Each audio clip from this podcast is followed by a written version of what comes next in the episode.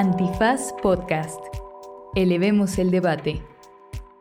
La mañana del 13 de noviembre del 2023 fueron encontrados sin vida le magistrade Jesús Ociel Baena y su pareja Dorian Daniel Nieves en la ciudad de Aguascalientes. Las primeras declaraciones de la Fiscalía del Estado apuntaron a que Le Magistrade habría sido asesinado por su pareja, quien después se quitó la vida, y sugirieron que lo que había sucedido fue un crimen pasional. A causa de las declaraciones de la Fiscalía, se llevaron a cabo diversas protestas y manifestaciones en contra de la manera en que fue utilizado el concepto de crimen pasional en el caso de Le Magistrade, y revivió la larga historia del uso de la noción de la pasionalidad para restarle importancia e invisibilizar los crímenes de odio. La noción de que las pasiones humanas pueden impactar y modificar las maneras en las que actuamos tiene sus raíces en la antigüedad. Sin embargo, no fue hasta el siglo XIX que los crímenes de la pasión o crímenes pasionales se empezaron a codificar en los sistemas legales occidentales y en el caso de México no fue hasta la segunda mitad del siglo XX en que se codificó. A raíz de estos sucesos, cabe preguntarse, ¿Cuál es el lugar que debe de tener en nuestras sociedades contemporáneas la pasión? Si bien es innegable que existen estados emocionales intensos que pueden llegar a afectar nuestros juicios y nuestras acciones, la pregunta sería si estamos incorporando esta realidad de manera correcta en nuestros sistemas simbólicos. Este es el episodio número 60 de Banal, el de las pasiones. Como cada dos semanas me presento, soy William Brinkman Clark y les doy la bienvenida a este episodio en el que intentaremos conciliar una larga tradición del pensamiento occidental sobre lo que son y significan las pasiones con las formas en que son utilizadas en nuestros códigos sociales. Para esto nos acompaña Andrea Ramírez Montes de Oca, profesora de la Facultad de Derecho de la UNAM. Hola Andrea, ¿cómo estás? Hola William, muchas gracias por la invitación. Gracias por venir Andrea. Eh, me gustaría comenzar definiendo el concepto de pasión eh, que cada quien utilizamos en nuestros campos, hablar de dónde viene y cómo es que se entiende hoy día, para que después los comparemos y de ahí eh, nos metamos a un análisis más fino del problema actual que surge con el asesinato de Le Magistrade. ¿Te parece bien? Sí, padrísimo. Ok. Por mi parte, quizá habría que comenzar hablando de una larga tradición filosófica en la que las pasiones suelen definirse como emociones fuertes, emociones casi incontrolables que obligan o que fuerzan a una persona a actuar. Em, ya desde la antigüedad, las pasiones se entendían como fuerzas que lo que hacían era oponerse a la razón y por lo tanto nos hacían actuar de manera descontrolada e impredecible. Suponíamos que normalmente éramos racionales y que la pasión eh, se oponía a esto. Y por eso eran fuerzas que eran muy peligrosas, justo por su irracionalidad. Eh, pero en la modernidad empezamos a ver las pasiones de una forma diferente. Eh, como que se vuelven más positivas las pasiones o el ámbito de las pasiones, se vuelven una parte vital de la experiencia humana. Y lo que surge es la diferencia entre la pasión y el sentimiento. Eh, y en esa división los sentimientos se revalúan y los sentimientos se vuelven una parte esencial eh, de nuestras morales, de cómo nos comportamos y de nuestras motivaciones. Pero en esa, eh, en esa división las pasiones no se revalúan de la misma manera. Las pasiones sobreviven como esta parte oscura de, las emociones, unas emociones más oscuras, más intensas, más peligrosas, especialmente en lo que refiere a nuestras acciones y a nuestra posibilidad de controlarlas. Es decir, eh, las pasiones otra vez se meten eh, en, esta idea de que podemos ser libres, autónomos y, racionales. Eh, y entonces de ahí lo que me gustaría es pasarte la bolita a, ti, Andrea, ¿no? En, esta historia, eh, en esta historia de la pasión, eh, obviamente hay un efecto enorme eh, por parte de, lo que entendemos como pasiones en cómo entendemos la, responsabilidad que le damos o la, responsabilidad que otorgamos a cada una de nuestras acciones. Una responsabilidad que es social, pero también jurídica. Y surgen como toda esta batería de conceptos legales eh, que todos y todas hemos oído, ¿no? Como alevosía, intención, premeditación y eh, uno que encontré en el Código Federal, en el Código Penal Federal de México, que me gustó mucho, que es, eh, y cito, estado de emoción violenta. ¿no? Eh, cuando yo leo esto, para mí todo, todo tiene que ver o todo está ligado a esta historia de, la pasión o de las pasiones y cómo se insertan en nuestra sociedad, pero me gustaría saber qué nos puedes platicar tú de esto.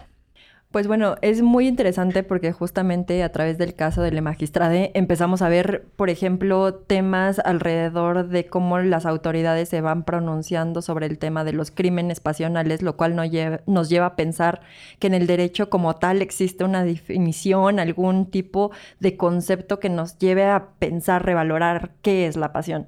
Sin embargo, pues como bien lo adelantabas hace un momento, no tenemos una codificación, algún tipo de artículo dentro del derecho o alguna reflexión contemporánea sobre el concepto de pasión en ese campo del derecho.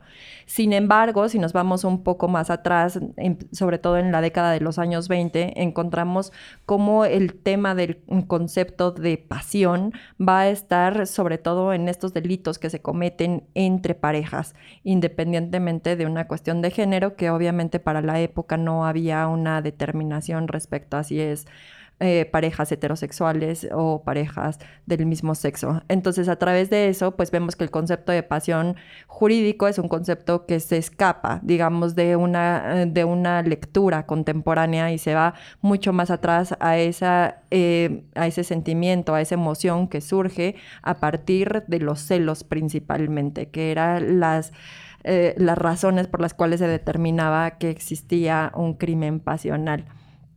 Pero también existen como estas otras reflexiones más sociológicas y como mucho más integrales del tema de la pasión, visto eh, sobre todo no como una emoción que puede generar otras o que puede desprender otro tipo de acciones, sino que la, la, pasión entra como en relación del amor, ¿no? En esta idea en la que se divide el amor romántico del amor-pasión y de este sentimiento desenfrenado que puedes sentir hacia alguien y que si no tienes esos sentimientos de, eh, eh, de dolor, de celos, de rabia, de sentir que quieres tener una persona todo el tiempo contigo y esa posesión se vuelve incluso enferma, entonces no estás ante el verdadero amor, ¿no? Entonces ahí es cuando empezamos a plantear qué tanto también las cuestiones alrededor de cómo hemos ido definiendo cómo debemos relacionarnos entre nosotros, pues nos llevan a pensar si, si realmente la pasión es el camino por el cual nosotros debemos de establecer nuestras relaciones personales o si se debe de seguir replanteando ese tema alrededor de la pasión.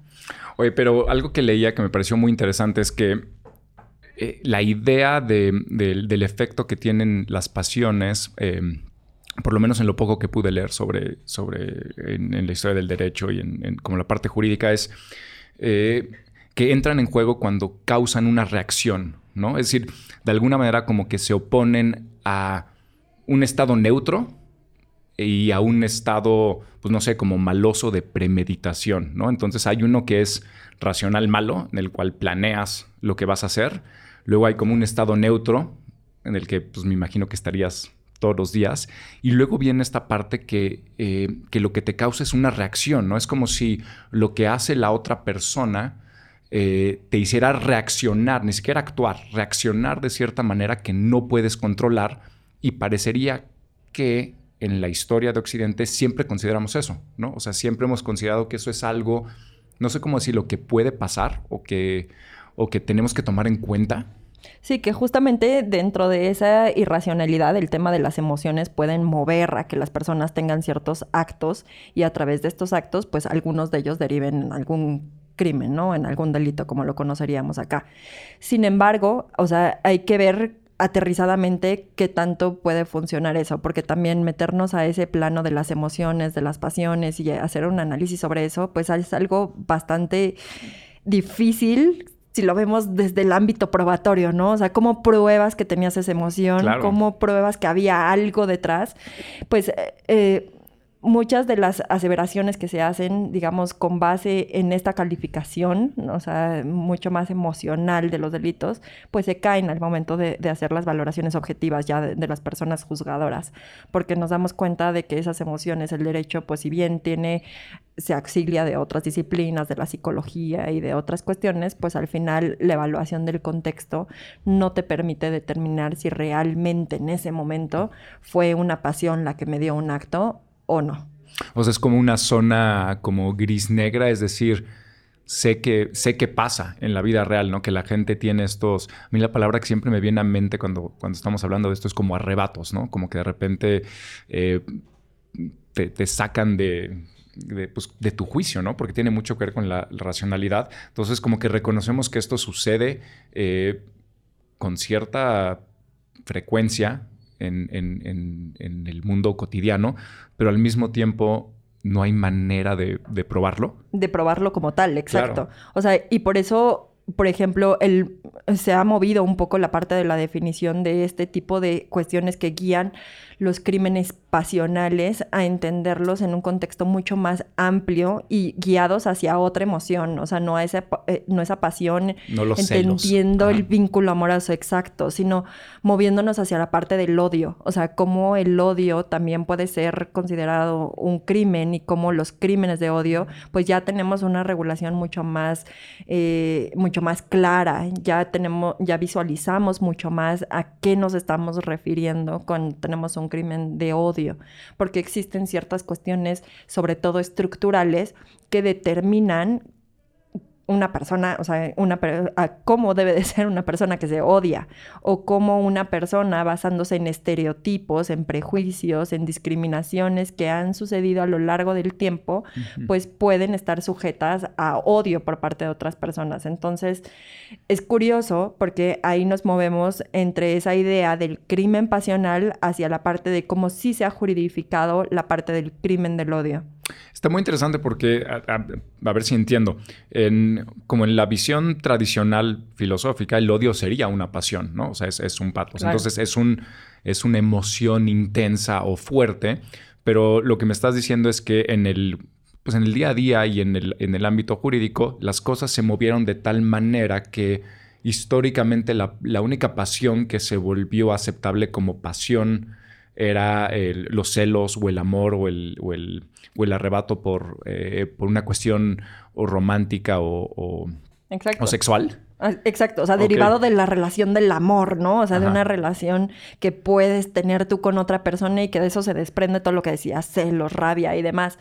Pero en el crimen de odio no sucede así, sobre todo con eh, los grupos de diversidad sexogenérica nos damos cuenta que los crímenes de odio son crímenes que suceden justamente por esa negación de la existencia de la diversidad sexogenérica y que eso incluye a una persona que puedas, con la que puedas tener una relación o no, o una persona cualquiera que te puedes topar en la calle y que eh, resulta homófoba y puede reproducir ese tipo de crímenes también.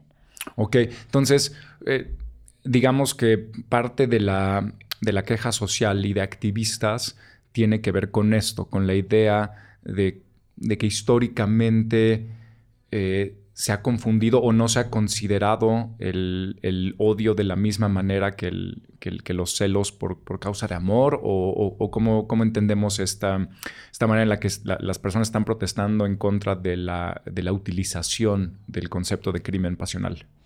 Es que a ver, la crítica al concepto de crimen pasional es uno que no existe.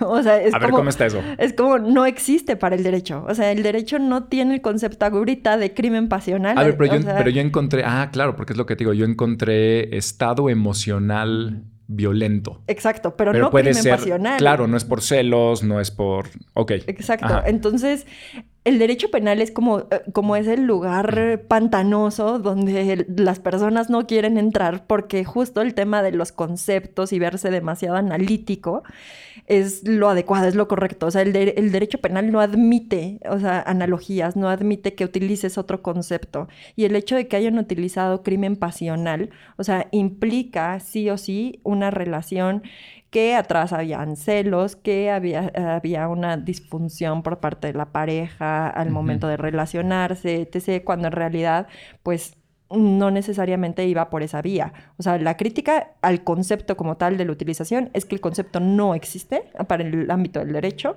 y que entonces en esa inexistencia la determinación de hacer una línea de investigación con base en algo que no está determinado por el derecho es algo que no, no tiene un efecto jurídico como tal viable. Oye, ¿y debería de existir? No, a ver, porque, porque lo, platicamos antes de, hacer este episodio, ¿no? Em, y, lo mencioné un poco en la entrada. Creo que los dos y la gente que nos escucha podrá estar casi todos, todas y todos de acuerdo con que sí, quizá no nos pasa a nosotros, pero sí hemos visto que pasa decir que sí suceden estos, estos momentos en los cuales, no sé cuál sea la, manera correcta de decirlo jurídicamente, pero eh, tu juicio se ve nublado a causa de... Una emoción. Una pasión, ¿no? Una emoción intensa. Em, y que existe en el caso de los celos. Y bueno, en nuestra sociedad, pues mucho más, ¿no? Eh, entonces, ¿debería de existir eh, un crimen tipificado así? O sea, eh, crimen pasional. Yo considero que no. O sea, pero esa sí es consideración personal, así completamente. Porque considero que en el tema de las relaciones interpersonales, o sea, hay que hacer visibles sí las violencias que suceden entre personas cercanas. O sea, hay que ver cómo el crimen pasional tiene una carga a pareja. O sea, en el ámbito de, si estudiamos el concepto históricamente en el ámbito del derecho, es necesariamente pareja.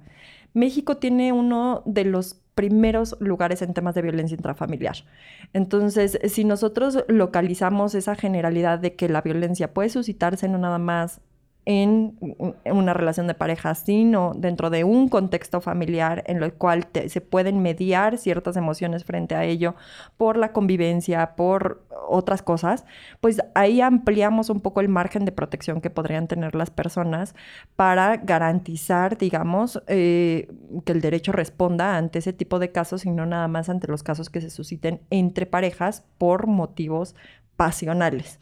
Aquí quizá me adelanté yo y no lo explicamos. Me imagino que la manera en la que se entendió mi pregunta es si debe haber como un crimen específico que sea más leve o, que sea un atenuante por ser eh, celos de pareja. Y lo que estás diciendo es que no, ¿no? Porque, o sea, me imagino que lo que estás diciendo es, si entre parejas se matan, no voy a decirte, no, pues estuvo menos mal porque fueron celos.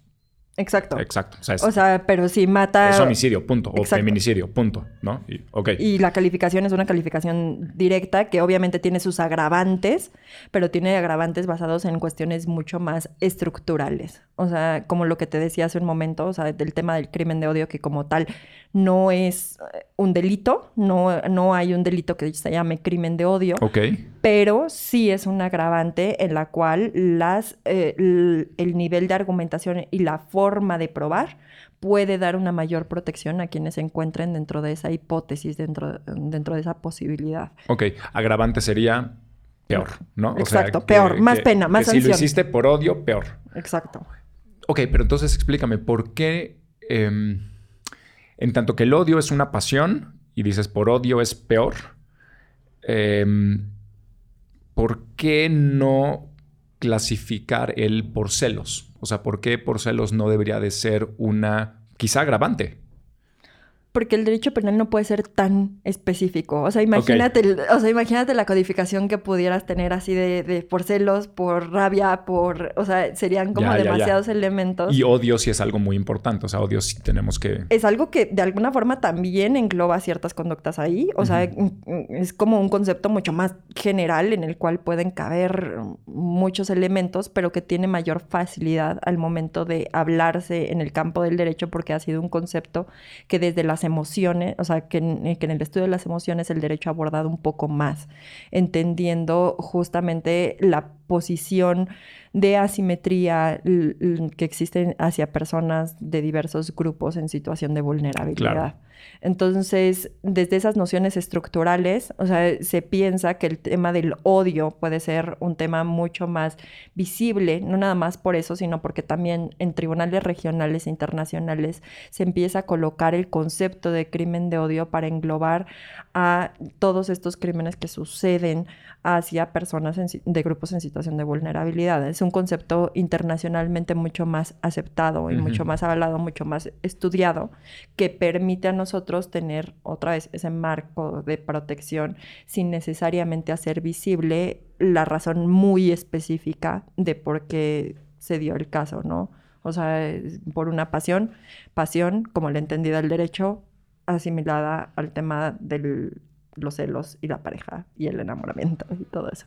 Ahora, en, la parte, me quiero ir como al caso extremo, eh, pero desde una perspectiva muy general, para que quizá los, las y les personas que nos escuchan eh, y que no sepan sobre cómo esta tradición filosófica, las pasiones, como lo puedan insertar dentro de esta discusión.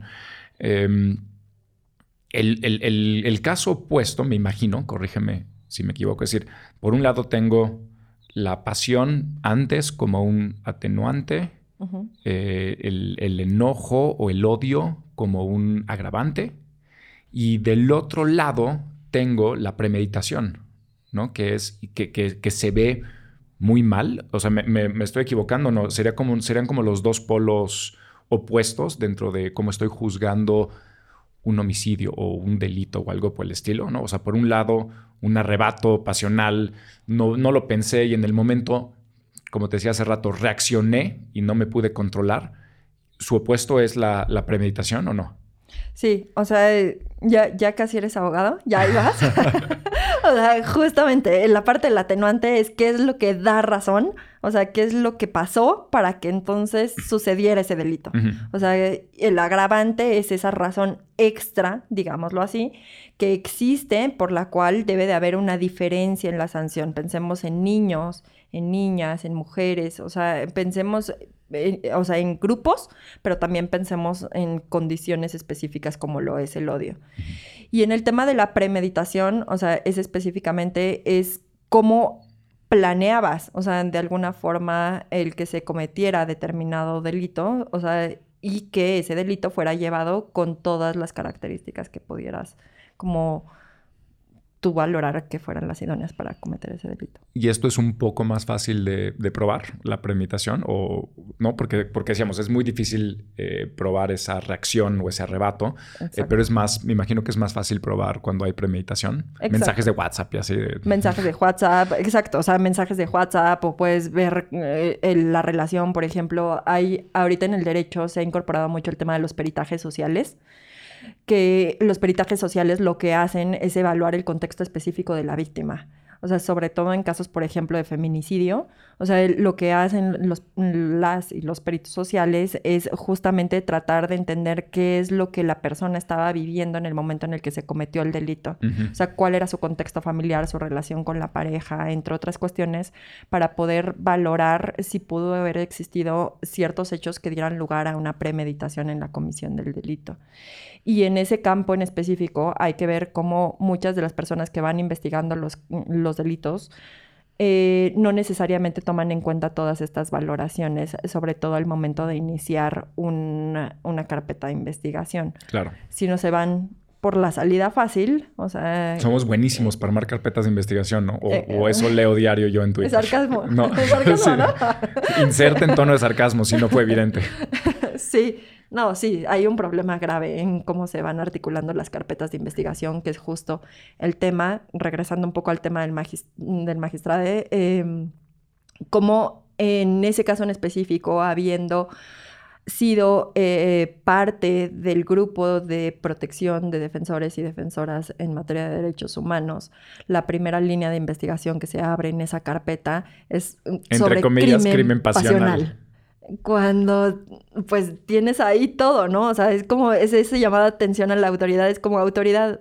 Uno, no, no has aprendido nada de todo este tiempo, o sea, no puedes adelantarte a decir qué es lo que estás haciendo porque puedes causar problemas en el tema del debido proceso, pero además de eso tenías la información de que esta persona estaba siendo protegida por el Estado y aún así tu primera línea de investigación no fue esa. Entonces, por ahí también van ese tema de quejas, o sea, cómo... Y la queja me imagino es, es además que de lo que leí, ¿eh? y por favor corrígeme si me equivoco, eh, que parecen ofrecerla como la, única alternativa, ¿no? O sea, dicen, pasaron las cosas que pasaron, que no hay por qué repetirlas porque, ¿para qué? ¿No? Pero entonces, pues esta es la, única línea de investigación, es lo único que estamos investigando, ¿no? O sea, como, como si ya fuera un caso claro y no hay ninguna otra opción. Exacto, no hay opción. Entonces, en, ese, en esa falta de opciones, o sea, si dices como, bueno, ¿qué tan bien están haciendo su investigación? ¿Qué tan bien están trabajando? También con base en los criterios que se han marcado desde el derecho regional, o sea, desde Corte Interamericana de Derechos Humanos, que ya te empiezan a decir, oye, para tú dar una declaración, autoridad, necesitas proteger a las víctimas, proteger a las víctimas indirectas, que puede ser tu declaración revictimizante, porque si estás diciendo que es un crimen pasional y que lo mató una persona en específico, pues toda la se pueden ir en contra de la familia de esta persona, ¿no? A pesar de que también haya muerto. Entonces, ese tipo de cuestiones son cuestiones que no, no están siendo protegidas por el derecho a pesar de que ya tenemos una normatividad, ya tenemos avances en la materia, pues sigue habiendo, sigue habiendo problemas importantes, ¿no? Como estos líneas de investigación también que se abren de suicidio cuando tienen siete balazos en la espalda, es como, ¿cómo, no? Digno Ochoa, ¿no? son esos temas que, que todavía en el campo del derecho pues no hay una buena aplicación, una buena ejecución. Oye, ¿y, qué papel juega dentro de toda esta... Eh, toda esta red medio amplia que estamos empezando a desplegar, ¿no? Este, la premeditación, el, odio, la supuesta pasión. Em, ¿Qué tanto aquí el problema es esta supuesta racionalidad del ser humano? Es decir, e, esta idea que nuestro default, ¿no? O sea, que venimos de fábrica eh, racionales. Porque me imagino que el, me imagino, de nuevo, corrígeme si me equivoco, que el problema con la con la premeditación es que estoy como que utilizando la racionalidad que traigo de fábrica para fines malévolos, ¿no? Entonces eso es peor, es estás utilizando como que lo, bueno para lo malo, ¿no?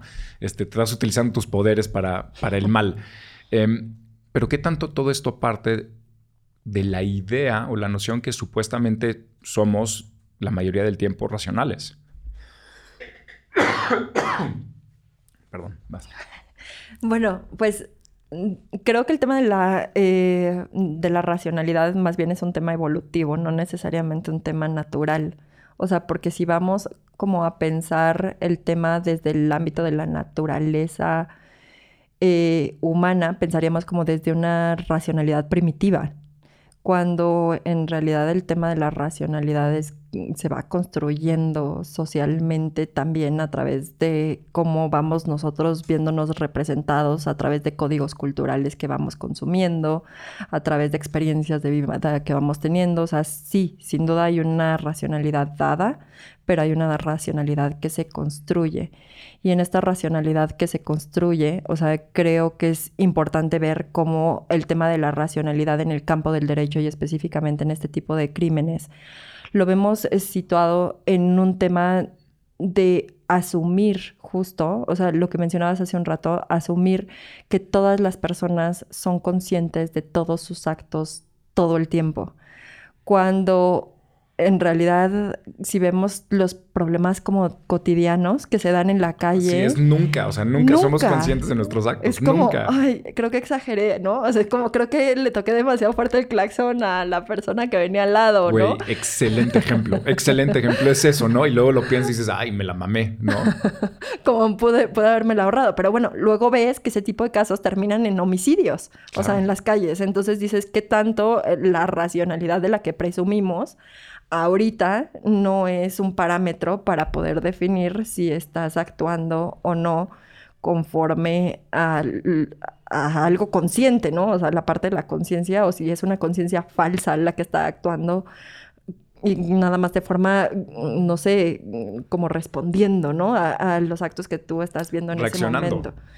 Pero pues entonces pensando como abogada del diablo, digo como, bueno, ¿y cómo puedes ver o entender si hubo un estímulo, o sea, que derivara en un acto violento después?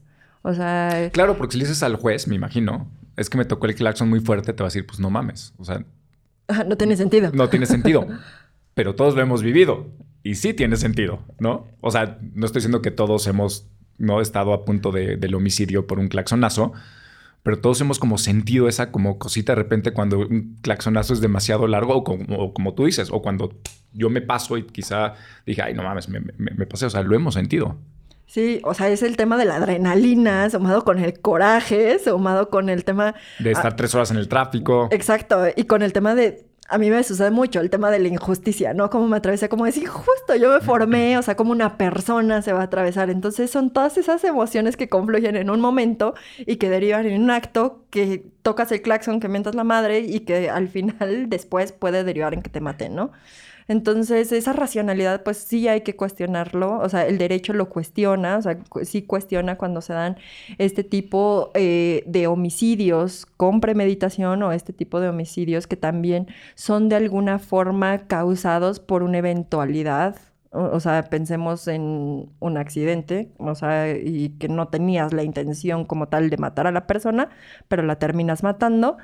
Y estos homicidios también en los cuales media un acto que no necesariamente responde a una planeación larga de, de, que voy a matar a esta persona en X día, sino que responde a una emoción que fue de alguna forma impulsada por algo que nunca vamos a saber.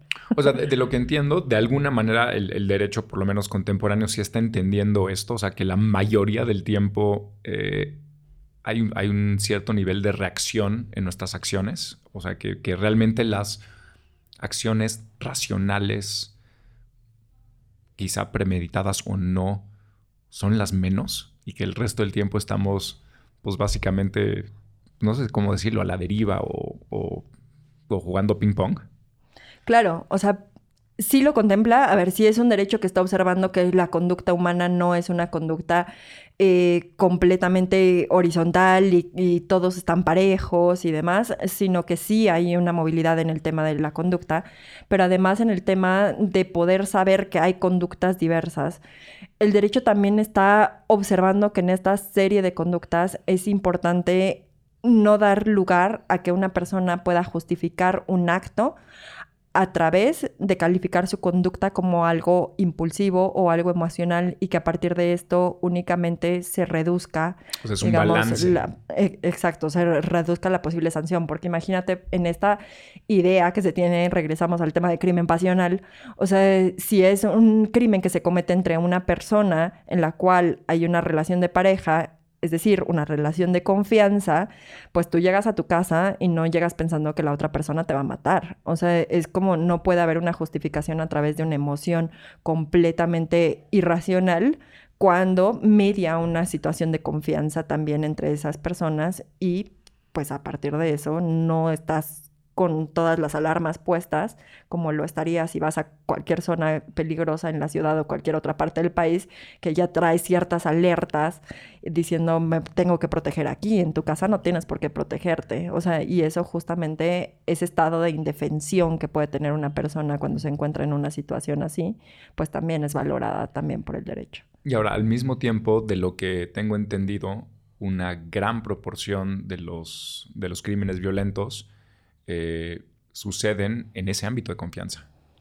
Sí, exacto. O sea, en México, eh, que, es un poco lo, que mencionaba hace ratito, o sea, en México tiene el tema de violencia intrafamiliar el número uno. O sea, si vemos el tema de feminicidios específicamente, número uno es dentro de la familia, alguien conocido. Alguien que conoces. Entonces, estamos ante un problema gravísimo porque eh, ¿cómo generas protección, o sea, a la familia, cómo generas protección en esos entornos familiares. Sucedió muchísimo durante la pandemia en la cual las personas entonces no tenían eh, dónde acudir, no tenían un refugio adecuado, porque aparte tenemos un problema con el sistema de refugios a nivel nacional, no sabían cómo pedir ayuda, porque justo la violencia se gestaba en esas relaciones de confianza dentro de un mismo domicilio o no dentro del mismo domicilio, pero sí en esa relación de parentesco. Entonces, pues hay que voltear a ver también cómo se necesita proteger a esas personas que no están en un estado de alerta porque no deberían de estarlo, porque son las familias, son las parejas, son las personas que están contigo las que de alguna forma eh, te violentan o te pueden violentar. Oye, y pasando a, un tema más como de percepción de, esto que platicamos, de, de la pasión, parecería ser que utilizar el concepto de pasión, especialmente en esta idea no tanto del odio, sino de los celos. Em, y, por favor no, no, vayan a creer que estoy eh, ni, ni haciendo apología de esto, ni diciendo que está correcto, simplemente eh, parecería ser que resuena mucho entre la población. Es decir, que cuando explicas un acto violento de esta manera, em, le resuena a muchas personas. Eh, estoy correcto en asumir esto, es decir, hace rato decías que es una herramienta muy fácil para que una fiscalía ahora sí quede carpetazo, ¿no? O sea, pasión. Y entonces todos, no, pues sí, pasión, ¿no? Es, es obvio, ¿no? Pues llegó y la vio con el compadre o lo que sea. Em, según tú, ¿de dónde viene esta, cómo podríamos llamarlo, esta familiaridad con el, con el caso? ¿Es algo inventado o es algo que, la gente ve en las novelas o, que ves en las películas o es algo eh, interiorizado a partir de la, de la vida cotidiana? El tema de los celos es como interesante porque justamente al momento de ir viendo dónde podríamos ubicarlo en un plano de violencia, se ubica dentro del plano de la violencia psicológica. Okay. Y la violencia psicológica va en aumento completamente. O sea, es como los celos es de las cuestiones primarias y después se va viendo cómo va aumentando este tipo de violencia a un tema de control. Control que puede ser de cuestiones patrimoniales, o sea, eh, te, retengo tu pasaporte, te retengo esto para que no puedas ir a trabajar, no te doy, eh, no sé, las llaves de la casa para que esto, o sea, puede ir aumentando gradualmente y los celos se encuentran ubicados en esa parte, ¿no? O sea, el lo tiene ahí, sabe que existen, sabe que pueden eh, ser un factor determinante en un caso de violencia, pero eh, es difícil eh, la argumentación. Ahora ya tenemos muchos más medios, ¿no? O sea, tenemos medios, mm, de, como decías, WhatsApp, ya tenemos mensajitos, ya tenemos otras cosas, pero pues en términos generales también podemos ver que estos mensajitos de WhatsApp y demás también son muy fáciles de alterar todavía. Entonces el derecho todavía ahí tiene esas, eh, eh, esas fallas. Pero el concepto de celos, o sea, eh, o entender los celos como tal, el origen, creo que sería difícil, digo, sí se escapa un poco del área de derecho, pero yo creo que el tema de los celos lo vemos en todos los productos culturales, ¿no? O sea, al menos yo veo cómo una parte de mí creció con telenovelas y como el tema de telenovelas estaba ahí, el tema de los celos y ese tema de control y ese tema de te necesito fuertemente y demás. O sea, mientras que lo vemos en ciertas obras literarias también, o sea, como el tema de los celos también está ahí presente como un factor de, de relación para poder decidir sobre el tema de quién va a ser tu pareja y, esas determinaciones que, socioculturalmente se han ido construyendo alrededor de los celos, eh, la competencia con el otro y demás. Entonces creo que están en todos lados. O sea, es como no hay un lugar específico donde encontremos eh, los celos en, en nuestra relación. O sea, incluso en las relaciones que vemos de parejas de mis amigas. O sea, yo todavía sigo viéndolo, ¿no? Así como o sea, como, pues ya llevas tantos años de casada, ¿ya, para qué? Ya, suéltalo. O sea, es como, suelta, ¿no? Un poco ese tema, pero sigue estando todavía ese tema de celos y de control de la otra persona y de la forma en la que se relaciona la otra persona en vez de ver la relación desde una cuestión nada más de ese consentimiento dado para estar con alguien bajo ciertas reglas compartidas, ¿no? Y me parece algo muy interesante porque en realidad es una es una perversión del, concepto clásico de, lo que vendría a ser el, amor puro. Eh, Jacques Legoff tiene un libro muy, muy, muy, muy bonito, que ya sabes, de esos tomos de, de 500 páginas, sobre el amor puro. Y en la visión clásica, un amor que te cause celos nunca podría ser un amor verdadero, o sea, no podría ser un, amor puro. Justo por, por la idea de, de, estas pasiones que se meten, te dirían, ahí no es, ¿no? O ese no es, no es un verdadero amor. El verdadero amor es desinteresado y por lo tanto no, te podría causar ese tipo de, arrebato. Y sin embargo, como, como decías hace rato al principio del episodio, lo que tenemos hoy es, es exactamente lo opuesto a esa visión clásica, ¿no? O sea, en, la visión moderna, romántica del amor, ese es el amor que vale. O sea, si no te, si no te suscita ese tipo de emociones intensas, entonces, no es ahí, ¿no? Él o ella no es el, bueno. Em, me da mucha risa porque grabamos hace, hace unas semanas un episodio sobre, sobre Taylor Swift y hay una canción en la que, en la que ella justo dice que ahora está con un güey eh, y que él es muy bueno y que le cae bien a sus papás y todo, pero que ella extraña, no me acuerdo qué dice, pero extraña este, llorar y gritar en la lluvia y extrañar a la persona, o sea, extraña como esa relación tóxica, como decimos ahora, que causa o que suscita em, e, esas emociones intensas. Entonces, me parece curioso todo esto que dices porque, por un lado, la sociedad te está diciendo, ese es el buen amor, y por el otro lado, la ley te está diciendo, pues sí, pero, ¿no? Ese, si haces eso, pues, te vamos a castigar, ¿no? Exacto. O sea, eh, digo, cuando llega también a ciertos extremos, ¿no? Hay, claro. que eh, ese tipo de, margen tolerable, pues también debe de existir entre en un sistema de libertades mínimas que debe de garantizar el Estado y que el Estado no puede controlar todas las acciones. Uy, qué difícil, ¿no? O sea, pero libertad de conducir. Por el derecho a ser celoso. Imagínate. no, sí sería bastante grave, pero pues es esa libertad dentro de la conducta humana en la cual si no transgredes un límite, eh, un límite en el que afecte los derechos de la otra persona, pues está bien. Yo pienso ahorita mucho de lo que decías en el tema de la referencia eh, al amor como eh, esto que no puede tener ese tipo de emociones y pasiones, porque entonces el amor no puede ser como tal pienso como mucho el concepto de eh, ese concepto específicamente ha clasificado mucho en el tema de las relaciones personales a las mujeres. O sea, justamente ya yéndome mucho hacia mis temas de, género, mujeres y demás. O sea, el tema del contemplar una relación de pareja como una relación pasional es una relación que no puede llevar a una pareja formal sino que el amor debe de ser un amor con sentimientos bonitos, con sentimientos de cariño, apapacho y demás, pero esa parte de deseo, esa parte de placer se encuentran depositadas en alguna otra persona. Es el amante. O la amante, ¿no? Por eso son...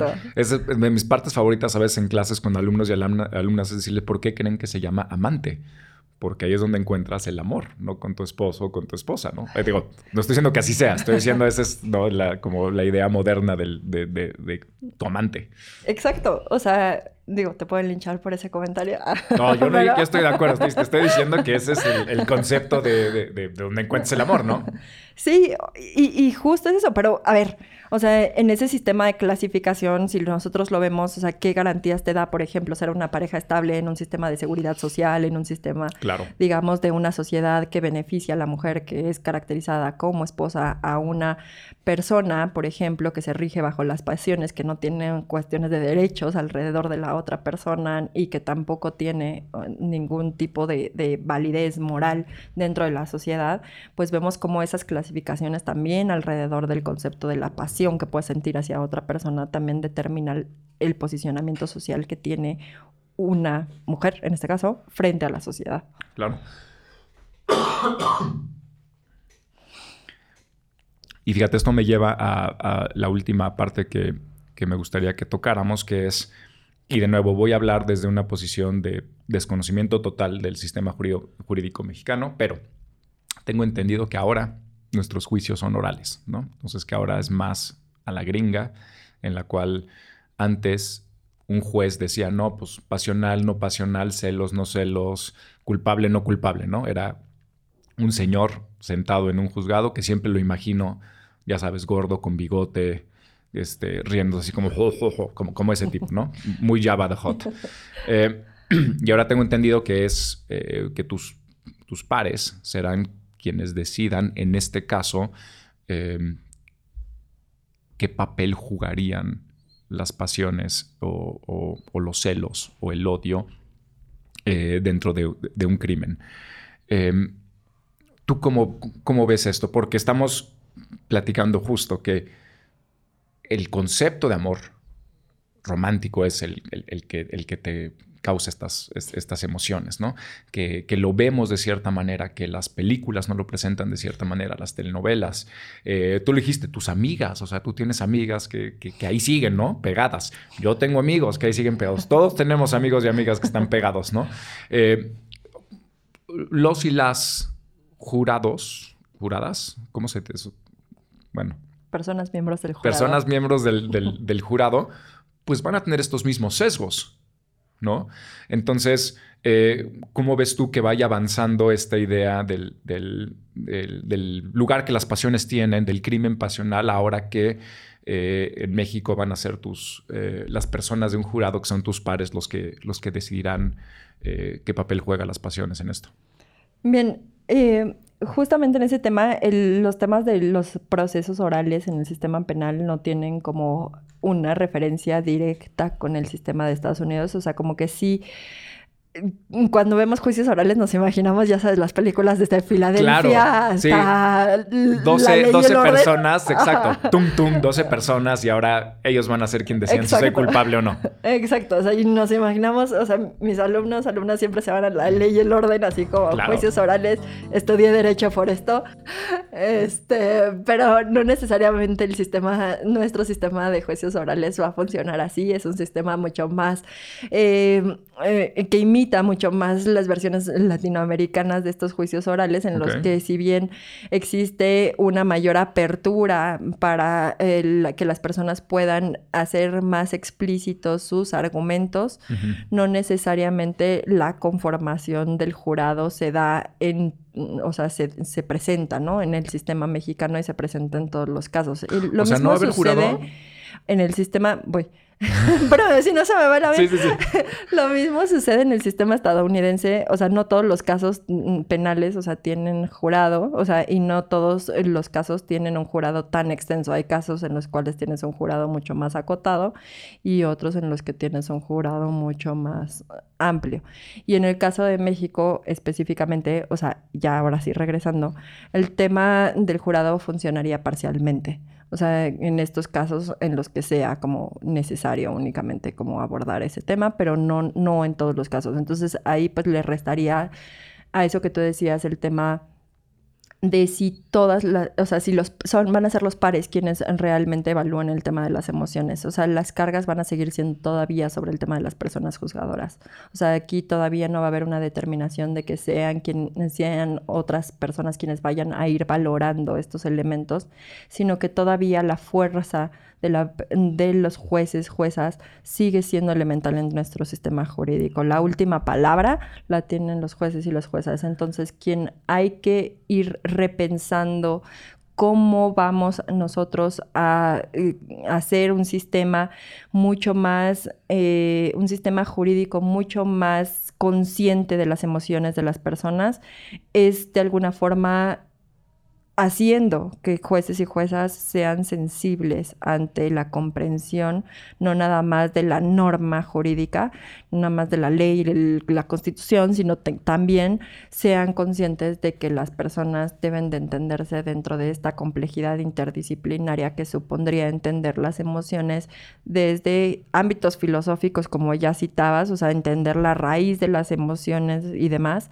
hasta entender las ah, cuestiones desde su aplicación desde la psicología, por ejemplo, o sea, y tratar de hacer o generar esa amplitud en el conocimiento jurídico que no se da. O sea, ahorita las facultades de derecho no te están enseñando sobre temas de emociones, aunque tienes gente que estudia emociones, ¿no? O sea, aunque tienes mm, desde Marta Nussbaum, que ahí viene bajando el tema de emociones al campo de derecho, o sea, no necesariamente se enseña en, en nuestra disciplina. Y entonces, abrirlo creo que sería un reto interesante y ponerlos a pensar que su ejercicio no es un ejercicio de robots, es un ejercicio de, personas. No, y además, al final del día, pues no sé, como que me estaba ilusionando un poquito que fuera más como tung tung y que, y que, y que fueran 12 personas las que decidan si hay o no hay pasión o si, ¿no? Porque al final del día yo sí, pues lo que más me da miedo es que un compadre ahí, no sé, el, el, el, juez Luis Sánchez, eh, juzgue de acuerdo a sus sesgos, que son sesgos, como tú dices, pues completamente personales, ¿no? O sea, yo no sé...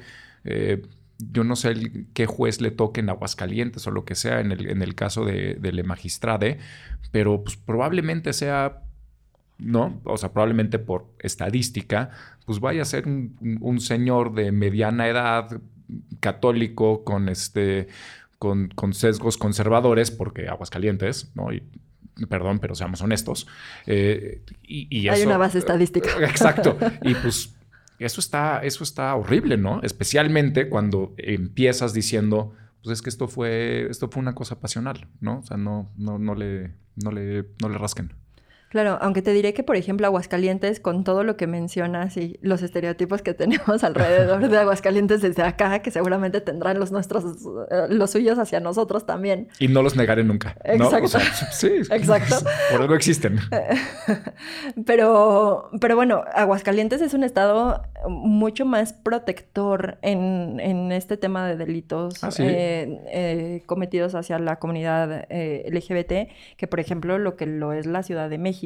Pensarías al, que es al revés, ¿no? Exacto. O sea, porque, por ejemplo, en esto que hablábamos hace un momento, en el tema de los crímenes de odio, Aguascalientes eh, tiene eh, como agravante el tema de pertenecer a un grupo en situación de vulnerabilidad y dentro de eso se entra LGBT, mientras que en México se tiene que acreditar primero la razón de odio, o sea, como agravante, también está como Claro, no con agravante, que solo, ok.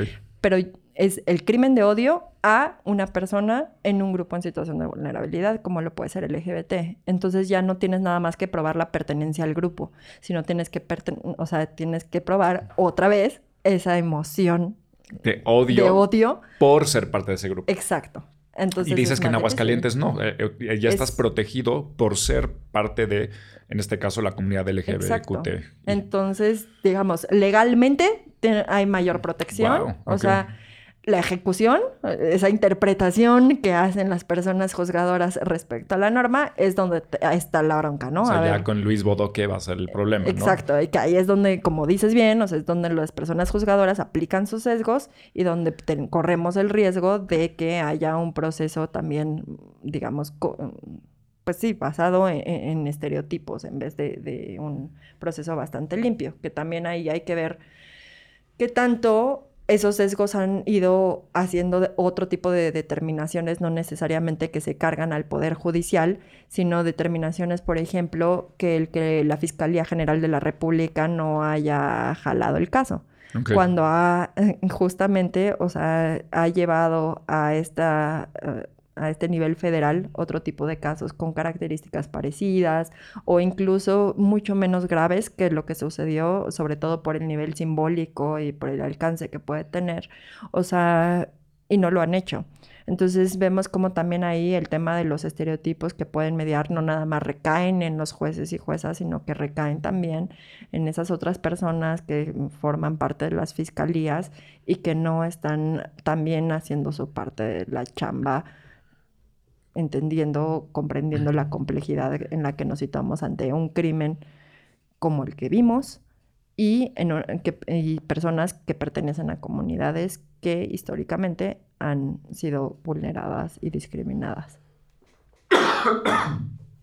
Oye, y aquí lo, aquí lo triste es lo que dices, ¿no? Eh, que si bien ya en, en- en nuestra sociedad, es decir, en, todas las personas que integran el ámbito de lo jurídico ahorita, ahorita eh, parece no haber esta preparación que mencionabas, eh, también nos dices que en las facultades o en la mayoría de las facultades no se está dando este tipo de, de- de preparación para que la gente que está saliendo de facultades de derecho traigan una perspectiva distinta. Pues, digo, hay sus Obvio en la excepciones, o sea, nuestra, obvio en la nuestra sí. Obvio en la nuestra sí. En la nuestra sí, pero, pero en. No, a ver, o sea, sí, sí es un tema grave. O sea, el tema de la formación en un sentido, como te decía hace un momento, en el tema de las emociones es un problemota porque Claro. no hay. O sea, ni Eso no siquiera, o sea, es como ahí sí. O sea, en filosofía del derecho siguen viendo como que hay una pirámide, de que la constitución va arriba y las leyes van abajo. O sea, eh, siguen dando esas clases en filosofía del derecho sin invitar a pensar un poco más. Pero en esa parte, por ejemplo, de protección a personas eh, de grupos que, son de grupos de en situación de discriminación o vulnerabilidad, en estas diferencias, pues hay personas que ni siquiera trazan la diferencia en- dando derechos humanos, ¿no? O sea, hemos tratado de ir viendo cómo esa parte de conceptualización ha permitido tener ciertos eh, grupos de acciones diferentes por parte de diferentes agentes del Estado. O sea, no vamos a hablar igual con con um, jueces y juezas, hablar igual con ejecutivo o con legisladores, entonces esas diferencias nos sirven a nosotros para situar a los grupos. No hay sensibilización, no hay una comprensión adecuada de las temáticas alrededor de estos grupos y como muchos de los temas, por ejemplo, en cuestiones de género específicamente, entendiendo género que también entra tapa- el tema de diversidad sexogenérica, eh, las materias las integran de forma transversal y eso es problemático porque eso hace que cualquier persona que sea homófoba o que sea machista o que sea acosador, pues te va a poder estar dando una clase de género, una clase de respetar los derechos LGBT cuando hacen comentarios o chistes machistas, misóginos, homófobos. Entonces, ese tipo de cuestiones pues son cosas en las que se tiene que seguir trabajando para comprender este tipo de cuestiones y sobre todo fortalecer que el conocimiento de la protección de los derechos de estos grupos va de la mano, sí o sí, con un análisis mm, práctico, ¿no? O sea, hay veces que nos quedamos como mucho en la teoría que puede ser como un lugar muy cómodo desde la academia. A mí, a ver, yo doy teoría de género, o sea, es un lugar cómodo, pero que los alumnos necesitan herramientas para poder salir y no cometer los errores que están cometiendo ahorita las autoridades, asumiendo crímenes pasionales, no cometer este tipo de errores, fallando al momento de probar este tipo de actos, o sea, o al lanzar mensajes revictimizantes, entre otras cosas. Todavía tenemos que ver esa parte de la función social de, la, de las y los abogados para que entonces esa función social empape y nos cambien un poco la mala reputación que tenemos. Pero bueno, hay algo de esperanza. Un, un, poquito. Andrea, pues muchísimas gracias por venir. Este fue muy esclarecedor. Es como un buen término jurídico, ¿no? Este, todo lo que nos platicaste. Em, botija. Eso es lo que estaba pensando. ¿te, tocó Botija o no? ¿El señor Botija? Sí, sí, sí. Digo, no soy de generación tan allá, pero... Sí, nadie que escucha esto va a saber, pero había un señor Botija en la tele y en él, en él estaba pensando cuando, cuando pensaba en un juez, ¿no? O sea, en la imagen del señor Botija. Pero bueno, Sí, no creo que tengan la referencia, pero bueno, busquen, exacto, busquen en Google señor Botija y van a ver, es, como la, imagen de un juez. Exacto. Eh, muchas gracias por venir. Espero eh, que, vuelvas pronto en condiciones eh, sociales más amables. Muchísimas gracias por la invitación y espero que si no haya quedado algún término jurídico por ahí muy claro, pues también escriban y ahí ah, es muy importante, perdón, ¿dónde te puede encontrar la banda? Pues yo huyo de, Twitter, bueno, de X. Ajá. pero pues, Porque es un lugar maligno, pero... Sí, en el que justamente se mueven un buen de emociones. Muchas. No necesariamente positivas. Entonces como que trato de ir huyendo, pero eh, pues me pueden encontrar como Andrea Arabela Montes de Oca en Facebook que es más amigable porque pues tienes a la tía y a la prima. Sientes que Facebook siento que Facebook va a ser un, este Facebook va a ser un comeback. Facebook está de regreso porque los mejores memes están en Facebook. y además de eso, la verdad es que a mí me da más herramientas para comunicarme con mis alumnos y alumnas, o sea que eso se agradece subir los documentos y ese tipo de cosas. A mí me forzaron irme a Instagram. ¿Sí? Sí, después de años me convencieron y ahora me comunico con ellos y con ellas por Instagram. Pues a lo mejor tendré que explorar esas otras y ya me estoy quedando atrás. Bueno, bueno, entonces te encuentran en Facebook y en... y ya. Y ya, sí, en eso, sí, eh, sí. Ok. entonces solo eso. Pues muchas gracias por venir y eh, agradecemos a los, las y les escuchas y nos vemos otra vez aquí en dos semanas en Banal.